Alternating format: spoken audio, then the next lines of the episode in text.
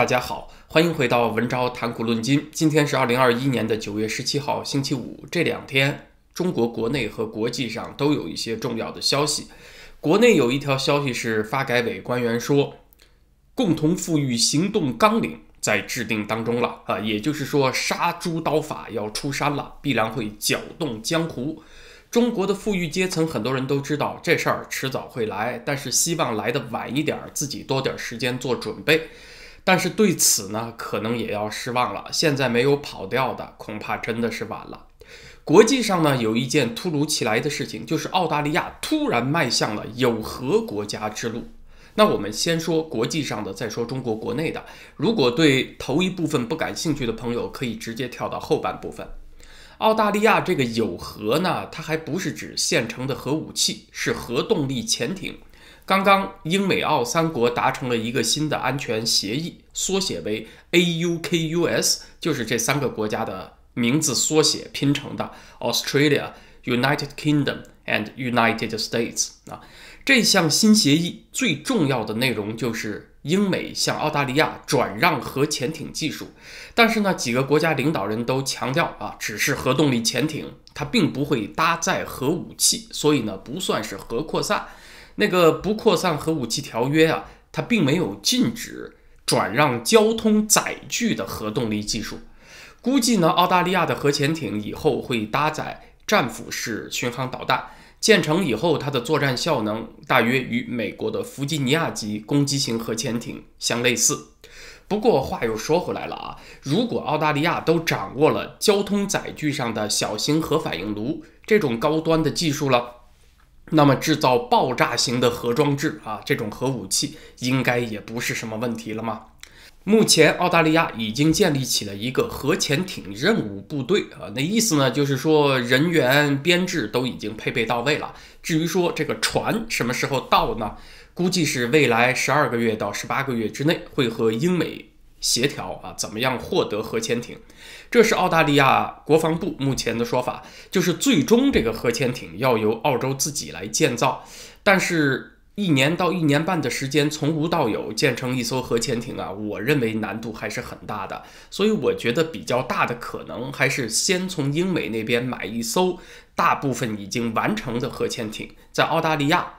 完成工程的剩余部分，顺带消化这个潜艇的技术。具体这个方案怎么落实，还有待后续揭晓啊！世界上有核动力潜艇的国家，其实就是美、俄、英、法、中这五个核大国，另外加上一个印度。所以澳大利亚呢，它就会成为第七个拥有核动力潜艇的国家啊！一下这个地位往前迈进了一大步。中共对这个消息的反应，可以用极度紧张、极度愤怒来形容。环球时报甚至是发出了赤裸裸、红果果的、毫不掩饰的战争威胁，说一旦澳军在台海或者南海与解放军作战，那澳洲本土的军事目标受到中国的导弹打击就是必然的啊！你看他说到这么直接、这么笃定了，还让澳大利亚做好最坏的准备。那我们先来看一看，为什么澳大利亚获得了核动力潜艇会让中共这么紧张？首先呢，澳大利亚。它现在并没有中远程弹道导弹，也没有航空母舰，有搭载直升机的两栖攻击舰，但是没有搭载固定翼战机的航母，就是它缺少这样远程的兵力和火力投送能力。所以，对于距离它最近的大国中国大陆啊，澳大利亚呢，它就没有能够直接够得着的军事威胁能力。啊，当然这几样东西，中远程导弹、核潜艇和航空母舰，中共都有，所以现实的对澳大利亚来讲，就构成了一种不对称的压力。你能够得着我，我打不着你。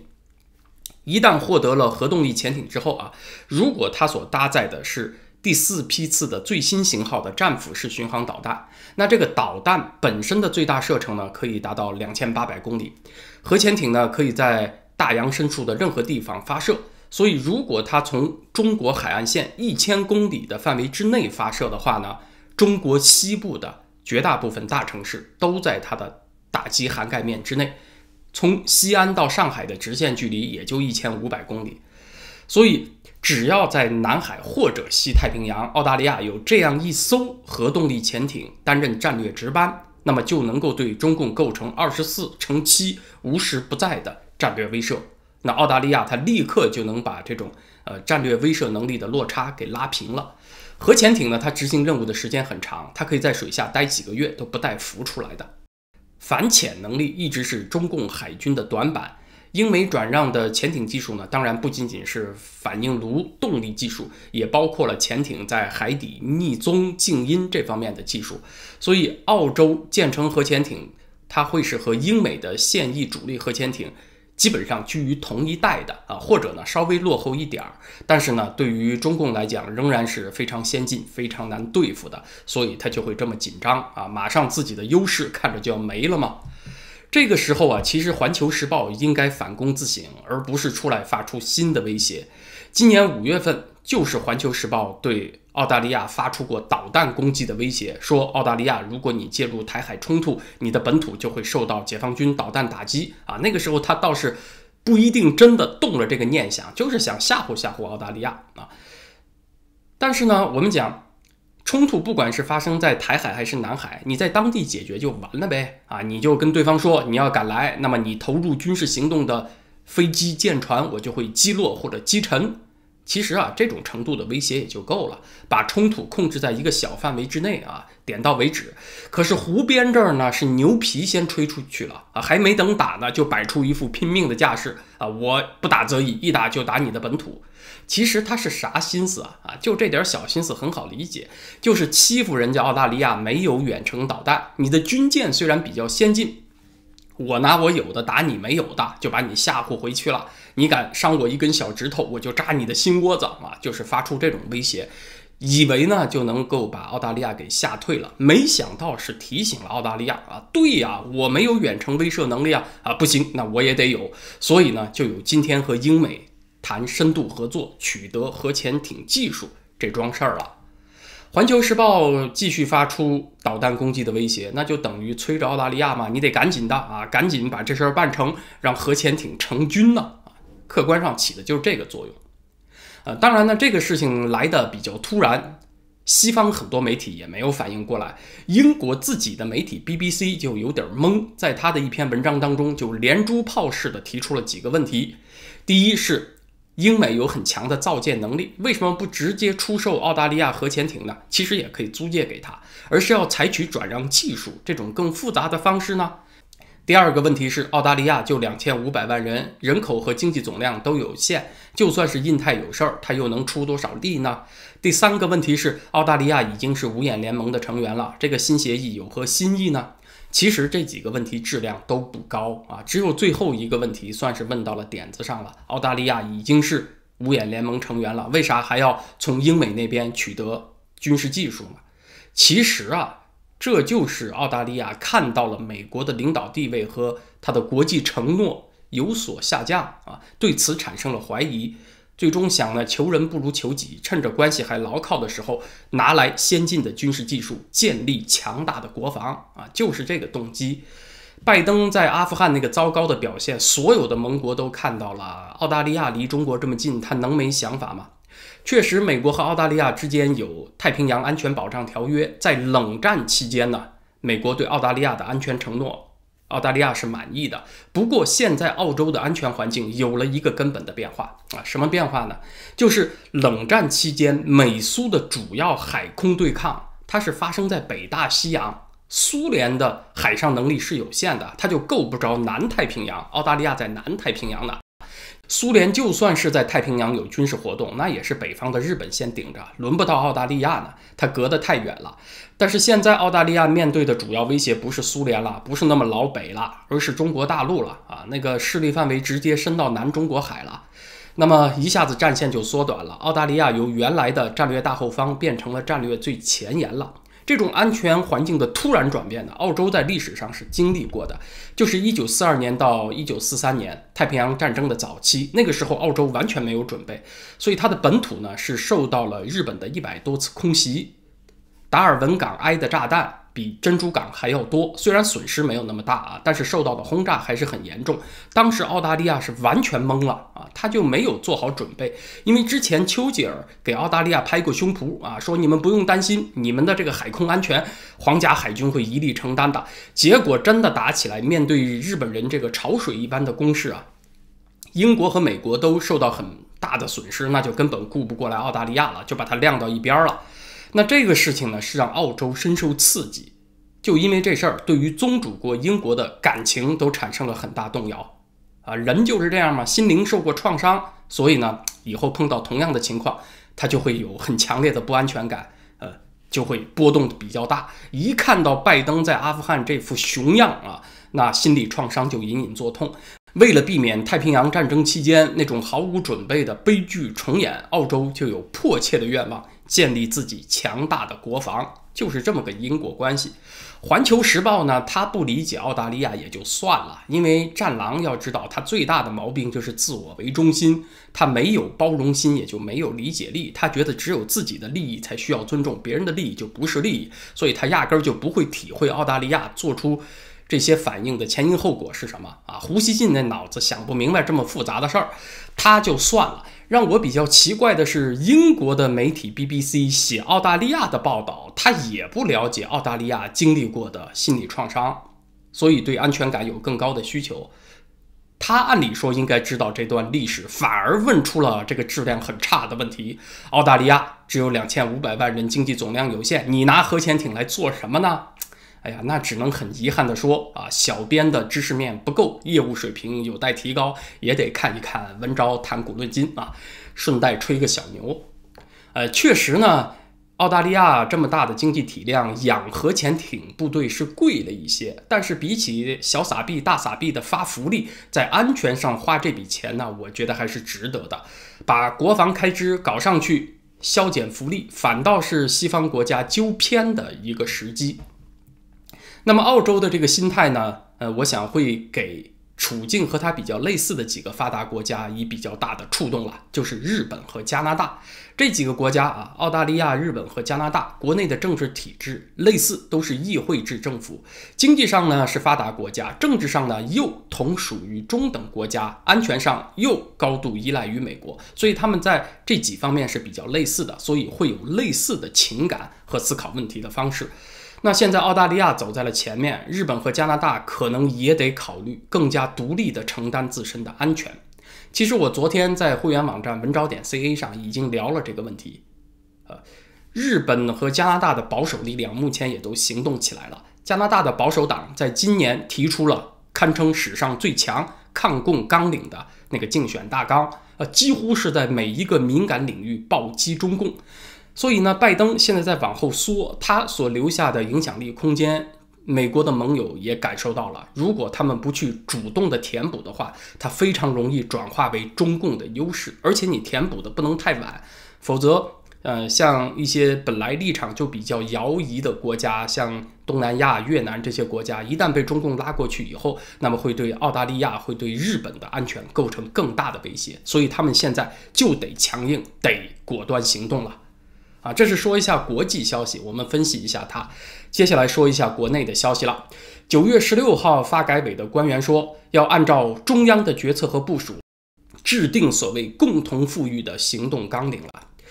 虽然呢，官员目前的讲话没有太多具体的可操作的内容供我们分析，但是呢，关键是它这个节奏码的比较紧，这个时间进程啊，还是推得很快的。应该这和当前的中国社会矛盾有关。大企业频频暴雷，不仅是恒大，现在融创看来也有很大问题了。它就会拖动消费者和投资人的信心双双下降，那么银行呢就会进入信贷紧缩的节奏。最多不超过半年吧，我想失业人数增加呀，还有人们的实际收入下降啊，感受就会相当明显了。所以习近平呢，得赶紧的啊，琢磨这个杀猪刀法，怎么样对富裕阶层下手，赶在更多的人掉到贫困线下之前，把那个所谓的第三次分配共同富裕的机制给搞起来。我就在几个星期之前，在电报群上还在和网友聊呢。就说捐赠这个东西啊，你一旦搞成了强行摊派，大企业们被逼捐，那其实呢就是给他们增加了一项收入税。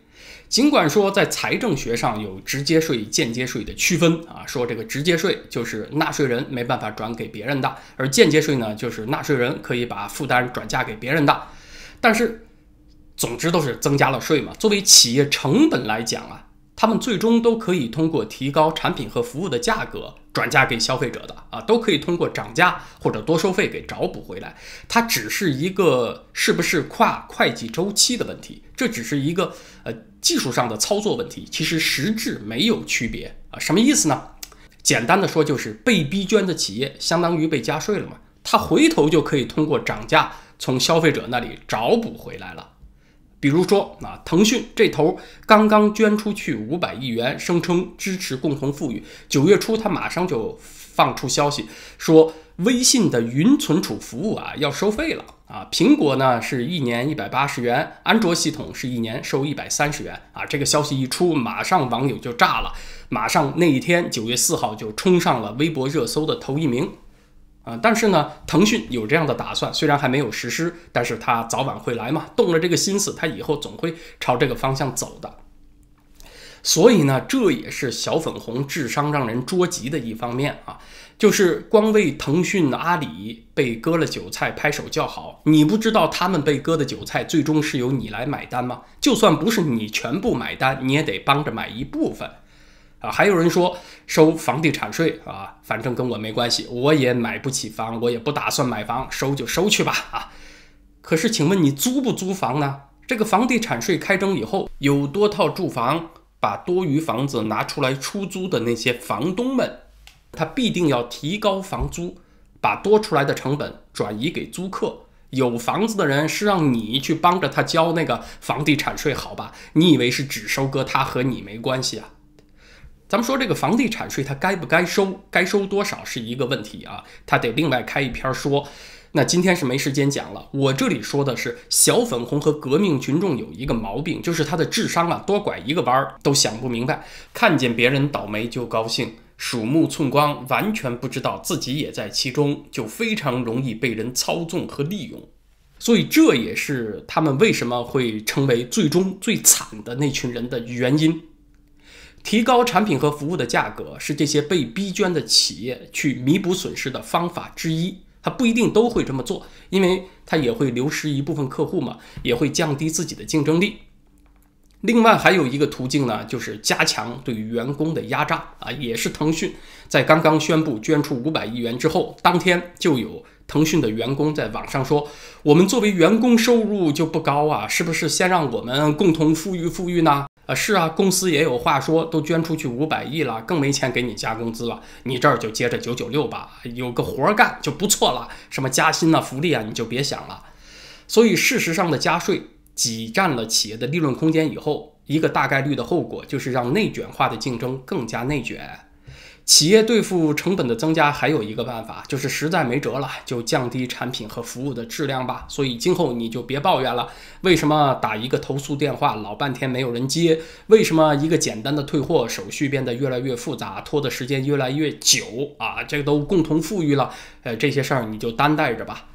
咱们聊共同富裕的话题聊了有两回了啊。有人说。呃，你这儿讲的头头是道，但是国家这么大，问题这么多，换了谁都很难管。要换你，你能怎么干呢？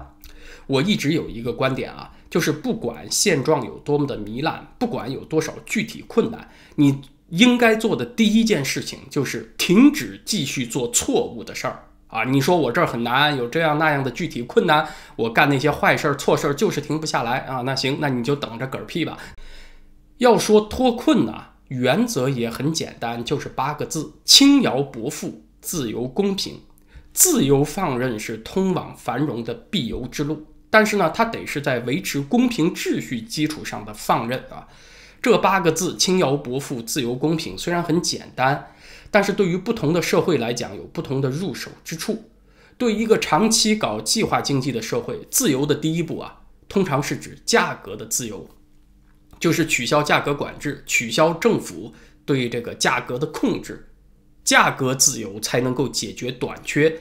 呃，现在中共政府呢是反其道而行之，是在加强价格的控制，不准基本的生产资料涨价，还规定了教育培训某些行业，呃，它的价格，呃，企业价格浮动只能在一个很有限的范围之内，那它必然就会带来相关行业产品服务的短缺啊，中国。目前最紧要的呢，倒还不是价格问题，而是持续了几十年一直的资源错配。啊，错配的意思呢，就是好的资源配到了无能的人手上，那些有能力、有竞争力的企业，拿不到优质的资源。最典型的就是，银行的贷款是扶植那些低效的、很差劲、很渣的国有企业，真正有竞争力的企业很难融资啊。当局呢也是想解决这个问题啊，也是想挑出一些有前景的行业，在资金上给他们扶植，但是却造出了一种畸形的所谓竞争力，就是没有企业啊。去认真做产品啊，大家都是编概念都是玩那些花活，去和权力勾结，编造出很多子虚乌有、听起来很充满前景的项目啊，在生物科技领域啊、芯片啊、新能源啊这些方面去骗贷、骗取优惠政策，最终呢仍然是错配啊，资源呢还是投到了那些非常无效的、除了会撒谎干不了实事的那些人手上。所以解决这个问题啊，他必须行政权力要退出对各行业的控制，退出对关键资源的垄断，让市场自己发挥作用。办法不是没有，都摆在那儿了，只是当事人他没办法去选择正确的路。确实，现在都已经是这个状况了，这个错事儿做了这么久了，你哪怕要回头走正确的路，也会有很多困难。走哪条路都会有困难，只是路走对了以后，路会越来越宽，今后的困难会越来越少啊。呃，看来中共呢现在已经失去这方面的机会了，也失去了正确选择的能力了。这方面的内容呢，我们今后会针对不同的主题来讲。时事话题呢，咱们今天聊到这儿。明天是星期六，在会员网站文招点 ca 上是道理博士带来的内容，继续从亨廷顿的文明冲突理论来谈中俄走上的不同选择道路。一个好的理论呢，它不是说能够包打天下、解释所有的问题，但是呢，它总是比之前的理论能解释多一些问题啊，或者说能够指导我们多做对几件事情，那就是好的理论学说了。亨廷顿这个文明冲突理论呢，不是说没有漏洞啊，文明冲突你听起来也挺虚头巴脑的啊。有点万金油的意思，不过呢，它能很好的解释美国在冷战之后和伊斯兰极端势力之间的矛盾，这就和美苏之间的矛盾有根本区别了。美苏它虽然敌对，也恨不得把对方给吃了，但是他们有一个共享的观念，就是怎么理解胜利，那是在自保的前提下战胜对手才叫胜利，对吧？你自个儿都没了，要胜利有何意义啊？啊，谁去享受啊？所以呢，在他们核武器确保可以互相毁灭之后，就达成了平衡。接下来就可以谈判、沟通、管控危机了。因为大家都先得自保，才谈得上胜利嘛。可是伊斯兰极端势力啊，他就不是这个脑子了，他是不讲自保的，他和你同归于尽，就算他赢了。所以呢，双方就没有这个共享的观念，文明上差异太大，所以和苏联打交道的经验是完全应用不到伊斯兰极端势力身上。这是文明差异所决定的，它决定了冲突的类型以及你能够选择的行动。